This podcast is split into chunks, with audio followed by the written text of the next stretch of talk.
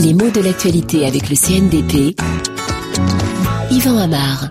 Le désamour, c'est l'un des mots dont s'orne la première page du Monde d'aujourd'hui et il s'agit d'évoquer la cote de popularité de Barack Obama en baisse sensible depuis plusieurs mois aux États-Unis, ce dont témoignent les élections qui rythment la moitié de son parcours présidentiel. En effet, nous sommes à mi-mandat et plus encore que désamour, qui est pourtant un joli mot, c'est ce dernier terme qui a retenu mon attention. Mi-mandat. Le sens est clair, hein, on le devine, même sans le comprendre vraiment, ça désigne le milieu de la période présidentielle.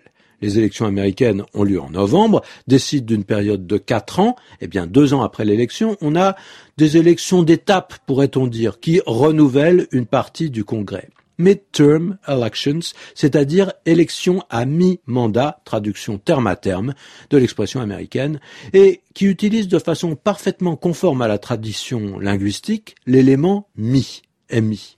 Je parle d'éléments, hein. pas de mots parce que mi se rencontre toujours en composition avec un autre mot. Ce n'est pas demi qui lui peut s'utiliser en composition, une demi-heure, une demi-pomme, une semaine et demie, mais qu'on peut employer aussi tout seul, hein, soit dans le sens de moitié, une demi m'aurait suffi, soit dans des expressions particulières, hein, je suis content à demi, je suis à demi heureux.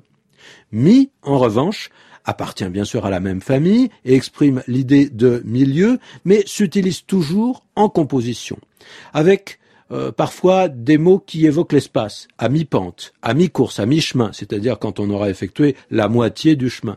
Et même si la référence est un peu vague, même si on n'est pas dans une logique vraiment géométrique, on désigne un point, un endroit. Le mot ainsi formé peut devenir tellement familier dans la langue qu'on ne sent plus la composition, on oublie le processus de formation. C'est le cas pour le milieu, le mi-lieu alors, euh, si on n'y pense pas, ben, on voit pas comment c'est formé. Hein. Et c'est ce même point qu'on retrouve encore plus souvent dans une perspective temporelle.